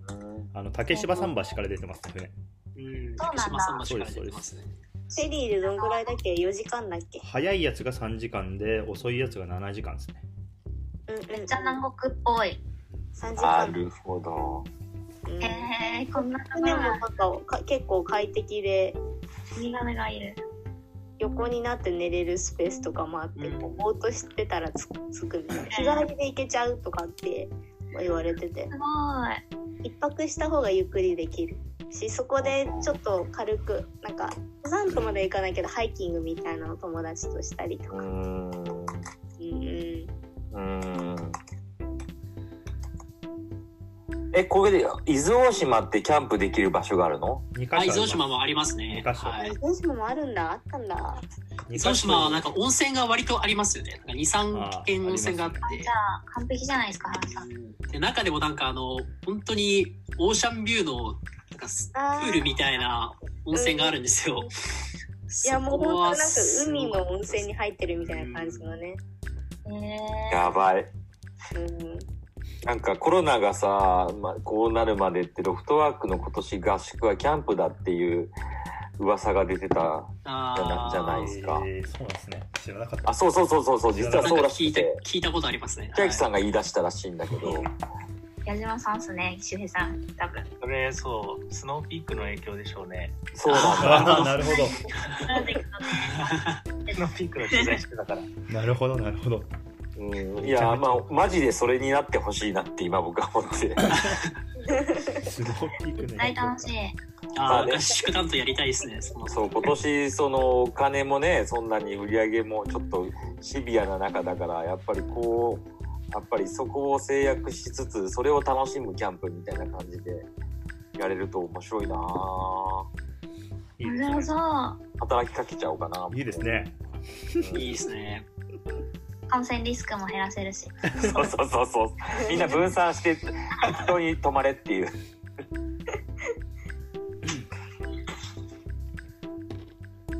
いやー、いいね。やっぱこれはちょっと今年中にやってみよう。うんいやいいですねうん。 なんか全員が全員違う方向のアウトドアでいいです ね。そうね。だけど、こういうのってやっぱり抵抗勢力もいそうだなっていう気がする。えー、やっすよ、もう何言ってんだ よ、キャンプとかっていう人あも、。絶対いる。えー結構おあの女子は本当多いですねなんか多そうだよ ねなん女か何がいいのかわかんないみたいな苦しそうじゃんみたいな苦しいだけじゃんとか言われてえさきさんはそういうタイプかなと思ってました。意外とあー好確きかになねんだと思って。確かに確かに。まあそういうのは選択苦し肢んでるとこ見たいですね。 やっぱりふかふかのベッドに寝たいじゃんみたいなことをね可能性はあります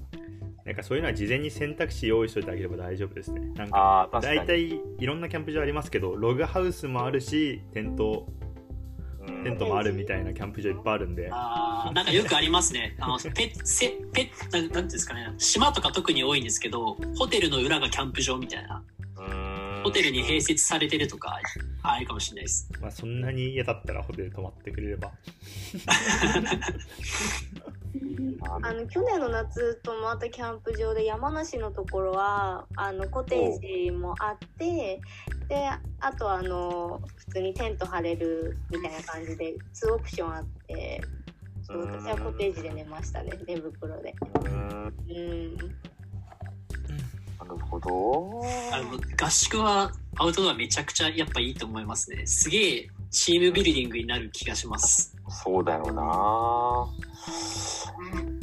確なかるほどいや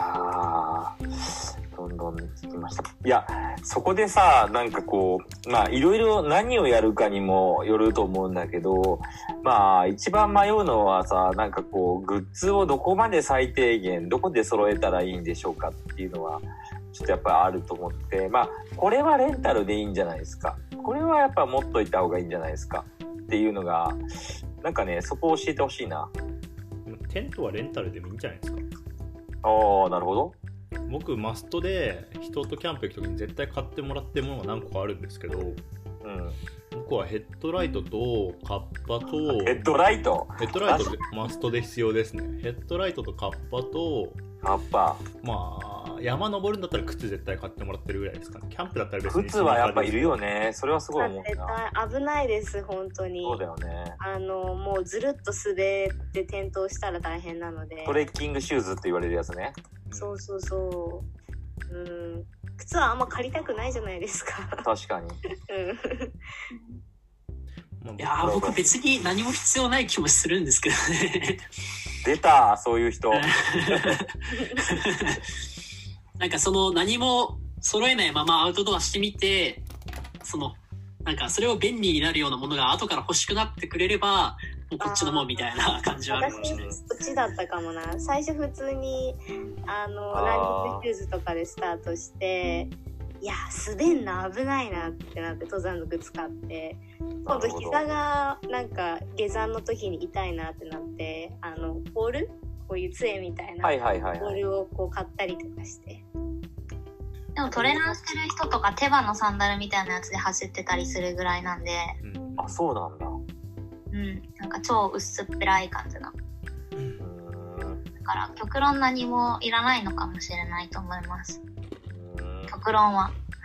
まあ後から絶対欲しくなるんで。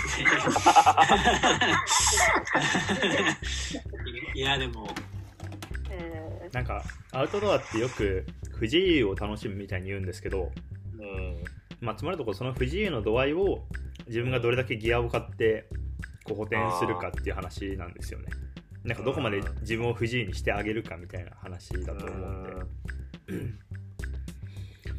まあ、多分一番不自由なのが周平さんのパターンですねなるほどナイフしか持っていかないともうお気に入りのザックとかシューズとかあったらあよーり確かに楽しくなる僕そういうの集めるのめっちゃ好きですね高いんですけどね残念ながらめっちゃ高いんでえすよおすすめのアウトドアショップどこみんなの神田町のそこは1店舗しかないじゃないかそれあの神田はアウトドアショップ街なんですよ実はあのあそうなのあー都内僕だもと神田よく行ってましたね。大学もそこだったんで。マジとあムーンラーイトギアとかえ何ムムーンライトギアとかーンライトギア待ってください石井かな確か石井スポーツだっけなアウトドアこの辺は詳しいかもムーンライトギアちょっと待って調べてみよ僕はちょっと部活で提携してもらってたお店があって。あ酒屋っすね僕酒酒屋屋そがうそう酒屋が一番いいと思います。僕も酒屋ずっと使ってました、はい。大学生の時もずっと酒屋スポーツ行ってましたねうやばガチガチな人たちの酒屋使うんだったら絶対酒屋ですね。マジみんなが出た酒屋これ酒屋に行ってみたいなみんなでなんかスイそのすいません酒屋って一店舗だけじゃないんですよ。そうなんですよ周りにそうなのそうなんです四つよ。いぐらろいんあなるんですよ店舗があって、その店舗ごとに得意のものがあるんですよね。ここは靴専門の酒屋とか、レインウェア専用の酒屋みたいな。初めて聞いたよ酒屋っていうこで、とそれがその神田にあの集結してるんですよ。いろんな店舗が。神田水道橋ぐらいですね確かなんでそこ行っとけば絶対困らないって感じですね確かに。あれは絶な対るほど困らない酒屋スポーツのウェブサイト行けてねこれちょっと自主ちょっと回収したいですねお達まあ成結局楽天で買えよっていう感じだからいいのかもしれないけどダサ楽天以外のところとかダよくわセあーさん大和道研究所調べて大和道研究所大和道研究所ちょっとブックマークしようかな。それぞれ。大和道研究所。おお、何これ。鎌倉鎌倉です。え京都にもあって、今おしゃれな配下みんなここの服とかマ入ジっっすか。えて、ほう。やば、全然知ら最ねえ低限のものしか作らない山登山カルチャーの発信みたいなことをやっててなんかウェブ見たら分かる通りその記事みたいなのめっちゃ書いてるんですよハイキンや。グおーの話みたいなおしゃれだな。あ、これオリジナルなんだぜ。ほとんどのグッズ。そうなんですよえー、すごい。す結ご構い。ロフトワーカーにはハマるかもすこぶるおしゃれですね、これ。これはすごい。今の今っぽいかも今っぽい。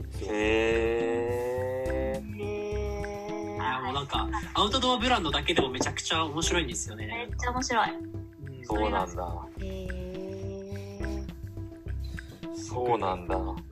ー知らなかったなそれだとじゃないですけど、周平さんみたいに僕ナイフ好きなんでナイフ結構集めちゃってますね、アウトドア用の。いなるほど。やそういう小物結構やっぱかっこいいんで、なんかなるほこどう。いうやあーすげえつを、こういうやつなんですけど。マジか。待って、ブックマークし。いや、こういうの集めるのはすごい楽しいですね。あーもうアウトドアは本当にそういう人がハマる気がしますなんか収集欲というか物好きの人が集まるイメージありますね確かに、酒屋ね。釣りとかもまさにそれで確か僕はルアーの釣りが好きなんですけどうん。あこうルアーを集めてみたりとかなるほど。そういうものから入っていきましたねすごいちょっと待って、酒屋ブックマークした。オ ッケー。はあ、めっちゃあるじゃん、酒屋はいっぱい。そうなでんすだこれ。すごいな。に。わかんないです。多分、東京で一番大きいんじゃないんですかね。おそらく。シュ神ー田ズで感とか。確かに神田で一番有名なアウトドアショップだと思いますへえいや、面白い。はあ、勉強になったわ、今 日。そうなんえーこだ。の、このショップめっちゃおしゃれだな、本当に。大和道いいな。ねえ、いいよね。僕、近所だからちょっと行ってみよう。めちゃくちゃ行きたいですねザックが、ザックがすげえおしゃれなんですけど吉。祥寺ブラックブリックあ、台北にもあるじゃない。台北にもあります台北に京都にもあるしはあ、行けてる。 ここのザックいけ住んてでるるなからいなやここのザックマジでいけてるなどれみんなが言ってるザックどれなんかどれだよザックどよ3ってやつですかね僕見てるのは今スリー40リットル45リットルのやつ見てますねどこだろうどこだろうなんかパックスって書いてあるところの一番左見てましためっちゃああこれか中型バックパックアトリエブルーボトル ああはあかっこいいな確かいいにアトリエブルーボトルそれはどこにあるブラックあこれいいこんなんばっか好きすぎて。何これもおしゃれだねあ、でも、簡易的な、あこっちだな。これは何何を売ってるんだ下ですわ。下の、下ちょっと待って下の URL ストアあストア JP でやってるやアつウト JP の方があれかもしうわおしゃーわあかっちょいいれない。かっこいいんすよ。そろそろ何これギアもいいねギアもおしゃれなギア買いた いなあららっていアーう。ゴワークスとかも結構好きですけど、ね、あ、私も好き。何 々ちょっとどんどん、やばいやばい、どんどん出てくるね。カーゴワークスカーゴワークスリンク貼って、リンク、はい貼ります貼ります ね、全部ちょっと今、ブックマークをしてるので。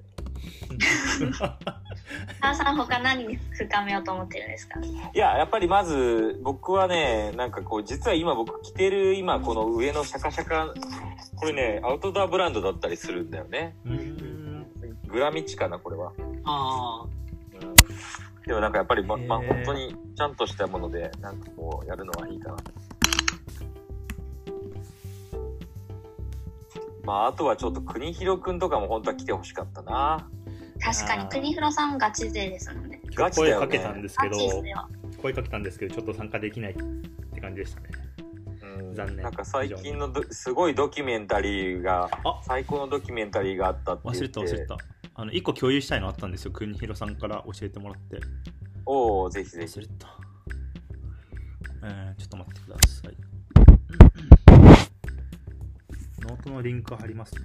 国広さんが書いてるノートのリンク貼りますチャッはいトに、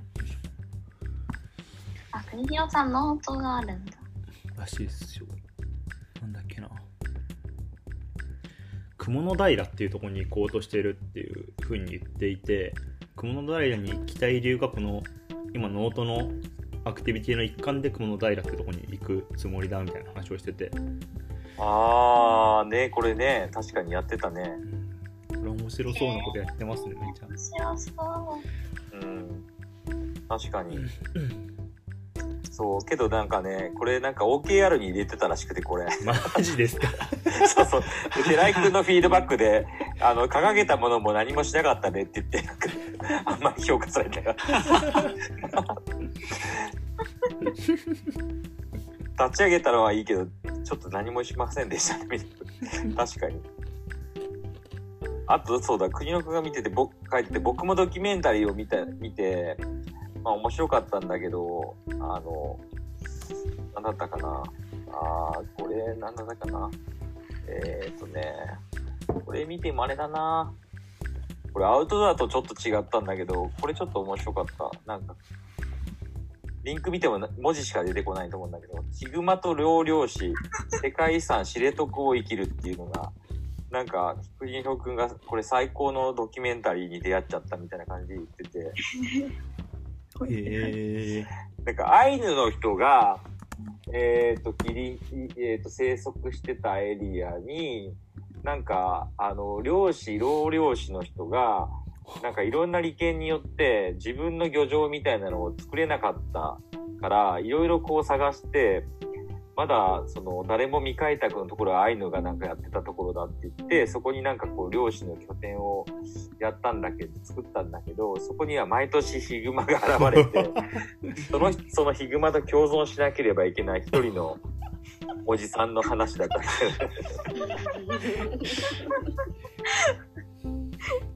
でもそのおじさんの決めてるルールがめっちゃ面白かっためちゃめちゃエクストリームですねそうヒグマといやマジで怖いと思っててなんかその漁がやる時だけそのなんか山小屋みたいなところ開けに行くんだけどなんか何何回かいつか滞在するんだけど開ける時にもうすごいもう銃とかあのナイフとかをもう完全武装で鍵を開けるの。わそれってそのなんかこう怖自分が訪れてなかった時に中にヒグマがいる恐れがあるって言っていや、怖 っ。開ける時をめちゃくちゃ慎重に開けて やるとかあとなんかね面白かったその時のルールでそうヒグマと共存する時のルールで絶対にやっちゃいけないことを1個だけ決めてるらしくてそれ何か当ててみようかじゃあ全然話が変わってきたえー、なんだろう。ヒグマと共存して絶対にその人はやらないことがあるんだって一個だけやらないことヒントは鮭を取ってるんですその人は、うん、漁としてあうんけど鮭漁師がヒグマと共存する上で絶対にやらないことー餌をあげないとかですかああその通りそうそうそうあえー、そうだからやっぱ余分ななんかものとかして別にあげてもいいよっていう瞬間があるんだけど一切やらないっていう全部追い返すのもう怒鳴ってクマってどなって追い追い返せるんですからしくてそのテレビの中でも怒鳴ってたんだけどずっと。すごい。やっぱビーってクマ逃げてたんだけど、そ普う通ダメですよそう目をそらさないとか言ってたけど、いや、ほんとね、いつかこう食い殺されるんじゃないかと思うような感じだったけど、あ。あ、でも北海道でキャンプめちゃくちゃいいですよ。なるほど。絶対動物に会いますね。なるほどね。毎日鹿とキツネ会いましたね。北海道はいいです。すごい。気候もいいんで。やばい。ロフトバンク実は北海道の案件いっぱいやってるんだよね、きっとね。あうーん。アイヌ。そう、アイヌのやつやってるんだよ。うん。トゥーゴーとかもやってますしね。そうーそう北海そ道うと。いうのうん。ああ、いやー。いやいやいや、今日ちょっといろいろ勉強になったな。ありがすごとい。面白いっすね。いろいろみんなやってるんですね。う。いやー、ほんと全然知らない世界なので、非常に勉強になったし、面白かったな。へえ、面白面白かった。うんで今日始まる前に第2回僕も考えたって言ってざっくり話したんだけど第2回はねカレーにしますこれ、いいですね。あれカレーはいけるぞ、私も。って。今、Google マップで私のベストカレーマップを作って、マジっすかお願いしますって。僕都内とか。それはすごいな。もう1年前からちょっと自分でスパイスカレーを作り始めてて作る系僕は作る系なんですよ作る系でちょっとねこうクリエイティブだなって思ってきててうんこれってカレー作りいやなんかこう結構好きな人多そうだしなんか僕が知らないカレーの世界っていうのをちょっとやっぱりもう一段広め進めたいなとちょっと思ってていいですなねるほど。い。確僕かは先月インド行ってきました。マジではい。最近じゃん。ギリギリじゃん。そうですね。なまるほどあ、もう二度とカレーは食べないと決めてたんですけど、なんかちょっと面白そうですね。あーなんかね僕カカレーにかちょっとだけじ次回のちょっとネタ出しをしたけどあの周平くんとかさかやって燕三条行ったんだったっけ行ありましたよ、スパイス研究所。ったでしょスパイス研究所僕スパイス研究所あ行ったえっ、行きましとたあの僕あれ結構衝撃的な出会いだったんですスパイス研究所ってやうに。んっぱりなんかこうあみんな知らなかったら調べてほしいんだけどあの燕三条というものづくりの町で未病の対策としてえっ、と老人が、あの歩いてほしいっていうことを目的にカレー屋さんをやるっていうねよくわからなういんあ、スタートそこなんだ。そうそうそう未病のためだったのあれへえ。にカレー屋さんやるって言ってしかもそこがなんかコミュニティスペースとしてもなってるって感じだったんだけどおしゃこれうややなってるスパイス研究所のオーナーというかまあ一番のヘッド総帥がガチのこうスパイスのレジェンドみたいな人らしく てモンスターかどっかにお店があるんだよね多分うん、でその人がやってていやーなんか僕もそこで食べたでその思想だったりとかにすごい感動してうん。カレーとかスパイスは面白いなって確かに。思ってしかもそれでなんかさその地域のこの老人を元気にするみたいなことにも使われるってなんて魔法のアイテムっていうかいいものなんだと思ったので、確かに。ねすそごいなこにはまりたいんですよねこ。こまでやるのすごいですね。んいや、そういうコミュニティまでなるのはすごいですね、カレー。すごい。すごいな。僕行った時もめっちゃ流行ってたの。ええスウェイって人が老若男女すごいいて、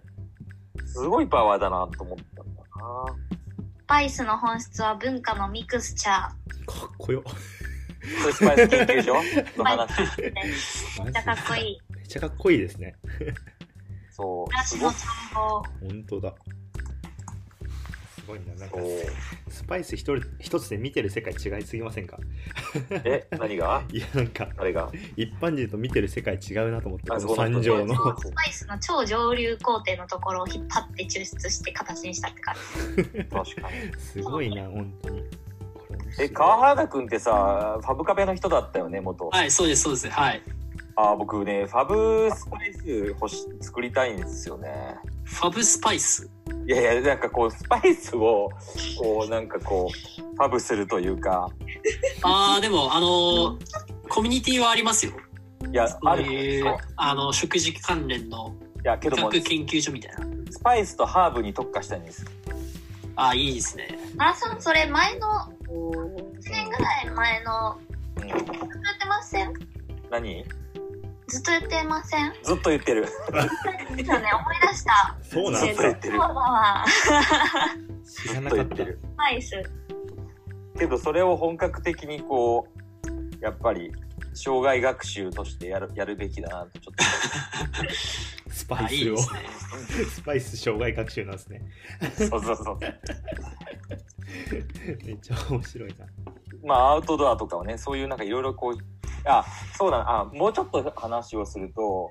今年の年始ぐらいに、いや人生のミッション決めないといけないなと思ったんだよね、この、そろそろ45で、えっと、もう折り返し地点の中で、何をやるべきなのかと思った時に、まあミッションとして決めた、僕はもう一言とてもシンプルだし、ダサいけど、リラックスだったの。やっぱなんかこ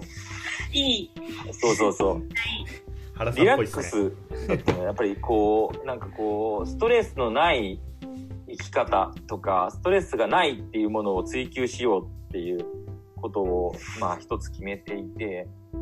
でやっぱそういうことをやっぱ追求しようと思った時のいろいろなこう要素をちょっと今貯めてるって感じだったのでアウトドアとかうんそうそのカレーとかうんなんかこうスパイスやハーブみたいなこととかうんなんかそういうことをちょっと入れていこうかなと思っていますって感じです。なので、あ、じゃあ最後さ、もうあと、まあ9時だったらあと1分ぐらいだけど、ちょっとみんなから、じゃあ、なんかこう、ストレスフリーというか、ストレスからの解放みたいなことをテーマに、こういうことを趣味にしていくといいんじゃないかをちょっとヒントにもらって終わろうかな。今日はアウトドアでしたが、うんうんうんうーんストレスの解放。どなたからいきますかあなんか僕がなんか読んだ論文で、うんストレス研究のものだと、うんあの、ストレス解消法って、うんあの、一つあればいいものじゃないらしいんですよね。あーななんか、あの、自分の中でたくさん持っとくのは、すごい大事なことみたいななるほど。のがあるんで、なんかその、いろいろ聞いて、どれか一つを選ぶんじゃなくて、全部やってみる方がいいのかなってちょっと思ったのと、うん。個人的な最近のストレス解消になるなっていうのは、うん。なんかあの、さっきとちょっとストイックになるみたいなところがすごいストレス解消というか、スッキリするみたいなところで、うん。最近半年ぐらいからちょっとジムに結構真面目に通うようになったんですけど、おー。そこでこう、体の変化がこう現れてくるとすごい楽しくなって、なるほど。それがい行くのが楽しみになってストレス解消になってくる感じあります。なんか自分はちゃんと努力すれば成果残せるんだな、みたいな感覚がすごいストレス解消になります。フィットネスみたいなことそうですね、フィットネス関連はすごいなるほどそれはあると思います。ありがとう。じゃあちょっとそれも入れておこう。こういうのを真面目にやってる人いそうだしな。じゃあ次僕いいですかどうぞ、伊達くんから。僕最近はまあいろいろストレス解消法っていうのは僕結構いっぱいあるかなって個人的には思うんですけど一番最近力入れてるっていうか丁寧にやってるのはうん。なんか音楽を丁寧に聴くっていうのをやろうって思って音楽を丁寧に聞く。なんかレコードを買い始めたんですよーなるほどレコードなんかレコードプレイヤーも揃えてレコんスピーカー揃えてアンプ揃えてレコードプレイヤー揃えてでレコード買い始めたんですよそれ村正だね。これ村正最近買ったんですよなるほど。プレイヤーレコード買ったんですけ どななるんほど。かマジこのレコードのなんか針を丁寧に掃除してレコードも綺麗に掃除してでゆっくり針を落とすみたいな行為が最高にストレス解消になりますねああー、なるほど。丁寧さ。そういなるうほ丁ど寧に音楽聴くみたいなのがすごいいいですああ、いいですね。この話題でも結構マニアックな人がいそうだな。はいじゃあ、できたよ、工藤さん。工藤さん何教えて植物うんあーあの最近そのあまあもともと観葉植物とか好きなんですけど特に今ずっとね家にいること多いし私すごいグリーンが好きだからうーん。アロエちゃんとかあのそうこアれはロエラッシュのしラッシュってあるじゃないですか石鹸のはいはいはい。あれの新宿店だけこういう植物が売っててラッシそュうなのんだ。そのものに使ってるうあれーんと。かあとこれはアボカドとかだからグリーングリーン入れるとすごいリラックスするやっぱりあなーんだかんだ人間は動物なので さっき自然回帰ってずっと言ってるけどマジで自然回帰だと思いますグリーンねこの辺もいそうだなそう可愛いですすごく癒しいや毎日あなんか葉っぱが大きくなったと伊か達くんもいるあ出たサボテンかなるほどはいなるほどあの近くが井の頭公園なのでうんこう走りに行って自然吸収しながらこう走ってこうスッキリしたりとか、なるほどまあ、程よく体を動かすというなるほどこれあがいりいがですね。いやーちょっとこういうのもね、まあ、プラステーマプラスあの周辺のクリエイターでなんかこれマニアックな人いましたよっていうのがあったらまたあ僕も誘そうと思うので教えてくださちなみにカレーだとあのロフトワークと仕事してるしびれさんいるじゃないですかいしびりさんしびれさんしびれさんの猫さんはなんかスパイスカレー毎日作ってるぐらい好きです、よし呼ぼう毎日するんだ。なんかめちゃめちゃ作ってるらしいですあの人なるほどそれはいいぞなんで今さっき話聞いた時に次やるんだったら猫さん声かけようって思ったんで声かけましょう全最然高関で係すないけど周平くんは何かありますかまあなんかやっぱ無心になれるものがいいんじゃないかなと思ってうん皿洗いとか好きですけど最近は掃除つまりあそ掃除いやでも掃除とかってそんな極める要素がないなと思って最近は包丁を研いでますねああああ、めちゃくちゃわかります。それ。わかるもう砥石が今6種類ぐらいになりましたやばあらそれって料理をしてるの周平料理もしてるしああそういうこ切れ味をとにかく見てますとなるほど道具に凝るってことか道具のね、なんかその辺って禅の精神に近いものありますよね。そうだねいやー、それめちゃくちゃ、それをちょっと話したいですね。あの、ジェイさんでもそういうの求めてそうですよね。焚き火といい、サウナといい。確かに全だねあの辺は全部禅の精神に通じるものですよね。確かに。無になるっていうねはありますね。皿洗いとか僕もすごい好きで、ほどいい 何も考えなくていいしあの、マインドフルになるのが多分一番リラックスになるのかなって思うんですよね。あなうんで、最近シャワー浴びるときに音楽聴くのやめましたし、ーんああ、一個のことに集中そうなんですね。ご飯食べるときも、ながらをやめずに、もうご飯だけに集中するとか、なんかそういうのがすごくいいですね。丁寧だ感性音を楽はすごいあります。あの、歩きながら音楽聴くのやめたりとか、聴くときは聴くみたいな、するとすごいマインドフルになっていいですね。 マジかこれはやばい結構結構みんなやってんだやべえなんかあのあの最近そのエアビーがすごいオンラインエアビーのなんか体験みたいなのあるじゃないですか、うんあれがなんかオンライン化してるみたいなニュースああるねニュースで見てそれでなんかあの日本のあのお坊さんがその瞑想についてなんかこう1時間ぐらい、うんなんか1時間で1,000円とかで教えてくれるみたいなのあってうん参加したいなって今日見てたところですああ、あー瞑想いいでけすよ、瞑想。しかけもどオンライなんンかだからさらっと参加できるしお部屋だからリラックスできるし1,000円って安いしみたいな 今だからあ参加しようかなっていう感じですどああけどなんかこんな話聞いてて自分の過去思い出しちゃったもう小学校の時にずっと夏休み毎日お寺に行っててあのそうそうそうお寺で座禅を組むっていうやつにこれ誰に言われて言ったのか忘れたけど友達と2人で毎日行ってたいおい、経を読んで座禅組んでえっていうのをマインドフルな小学生。あやってたな思い出した毎日はすごいですね。多分親から言われたんだと思うそれに行けっていやでも瞑想は本当にいいです。もうよかっ毎たと日やってますけどやりたい、ねすごいいいです。けどなんかそのそれを思い出してさ確かこう大え社会人になってすぐぐらいの時に宿坊でお寺に泊まりに行ったんだよね友達と2人であの超つまんなかったですちょっとイマイチだったそれはうんえー、オッケーじゃあ最後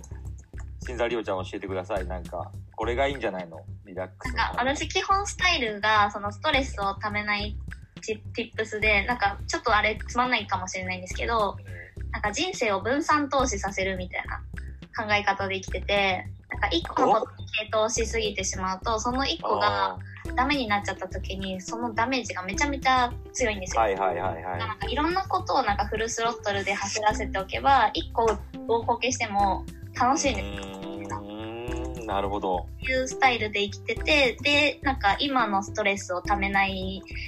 家でのライフスタイルでいくとなんかラジオ好きなんでラジオ聞くああこれめっちゃこれめっちゃいいこれみんなに聞いてほしいんですけど原さんに言ったことあるかもしれないんですけどゆとりっ子たちのたわごとーちょっと待っていやそこまで印象に残ってないななんかゆとりっ子だっけこのポッドキャストえー、ポッドキャストですかチャットにしてそしたら僕も登録するので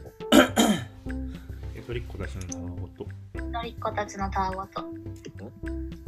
ラジオじゃなくてポッドキャストのアプリでいつも聞いてるってことですかえっと Spotify で聞けるにえー、あそうなんだちょっと今 Spotify でじゃあちょっとフォローしとこああっこの子たちがめっちゃ面白いううんた出てこないの娘にしたら出るかえー、ああったあったあった週なこの一投子稿たちなんだがめっちゃ面白いんですよなんか私と同い年ぐらいの女子 OL が2人でずっとスタバで喋ってるみたいなダラダラとした会話をずっとしてるんですけど結構面白くってなんか人類は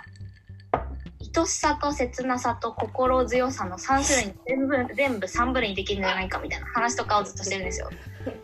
はあ結構しょうもなおもろい感じの子たちでなんかポッドキャスト聞いたりとかあと香り物に凝ってて今日々のこうやってたりとかあーおこうねおこう香り物めっちゃ好きですあと刺繍やってたあー香りも僕好きですすごいアロマとか集めてますねマジか よああいいねあ私も香り好きですねマジあここにあ全然映んないやここになんかアロマを含んだコットンみたいなやつ垂れ下げてますね映ってないよ映ってねえよそれ夕日だよそれあそうだ僕バリスタだったんであのコーヒーいいですよああコーヒーね、はいはいまあ、確かにコーヒーは僕もちょっと好きかな香りももうコやーるヒーしは聞く時に集中できるから無心になるそうですねコーヒーもはや生活になくてはならない要素ですねいっぱいいろんなのを試すといいですよコーヒーはへえ面白いいやー今日だけでいろんなことがボードの中に吸収されたな とっても有意義でしたいや面白い面白かった面白かったでいすやお面白い話できてよかったです面白いこれ伊達くん録音してんだったっけ録音してます全部 OK じゃあちょっとどっかで公開しよう1時間43分 一時これなんか誰が聞くかわかんないけどラジオ恥ずかしい面白いシーンが録音されてると思って実験ゼロ回っていう感 じでとりあえず聞きたければ聞いてっていうぐらいでちょっとうん今回これ初なんですか熱々熱あ初です初だったんですねそうそうそうそうそう0そう回目ですこれそうそうそうでなんかまあ伊達くんがそうそうこういうのやりたいんだけどって言って伊達くんがいねアウトドア詳しそうだねって言って伊達くんに声かけて始まったやつですうーんであと伊達くんもちょっと新しいオンラインでの試みをちょっとやろうと思って、うんうんあれだよね、スカッシュナイトみたいな、そうっすねなんか壁打ちをし、クリエイティブな壁打ちをし合う飲み会みたいなやつをね、やろうじゃないのそうですみねたいなそうそうそううーんなんかそういうのもあるしこういうのもやっても面白いかなと思ったんでちょっと頑張って人を 集めてやりました今回は得意そうだって楽しかったですねでも今回ね楽しかったです非常に楽しかいやったですーたくさんの情報があったから、これマジでちょっと僕ぐらいに関心がある人だったら、ね、いろんなあの情報が得られたんじゃないか、うん得られるんじゃないかな。知らなかったから、まあの、酒屋と か、ナイツタイマー店とかもそうだけど、ブッシュクラフトっていう何とかっていうことも出てきたし、 えー、でもテーマ刺さるかわかんないけど、竹丸さんの寄生虫の話とかめっちゃ面白いと思う。シロアリ。確確かかにに、映画聞きたいな竹丸さん好きですよね確かに。ちょっとそういうのをちょっとどんどん言って、なんか教養をこう貯めようかじゃない僕の、まあ、個人的な目的から始まってはいる けど、ちょっと誰が聞いてもなんか結構新しい教養になるように、ちょっとしていこうかな。マニアックな人のマニアックな話聞きたいですね。面白いよね、やっぱり。金曜さんセットはめっちゃすごそう。確か あに。それすご そうラジオ参加したい。それ すごそうっすねめっちゃ確かに。 いや、まあ、いいや。いや、もういいねは僕も一緒にプロジェクトやってて、もうあまり聞きすぎたから、もうちょっとお腹いっぱいだなと思って。 学生時代の研究聞きました。めっちゃ面白かった。まあね、聞いたけどね、もうね。 確かに。じゃあ、ありがとう。なんか本当にあの楽しかったです。ありがとうございます、こちらこそ。はーい。あれ参加させてください。うん、カレーもちょっとじゃあ、あのーまた考えるので、あの、また来週とかさ、あ、ゴールデンウィーク明けぐらいかな、カレーの会はやろうと思います。ははい、楽しみに。はーい。どうもありがとうございます。じゃあねおやすみどなうさい。も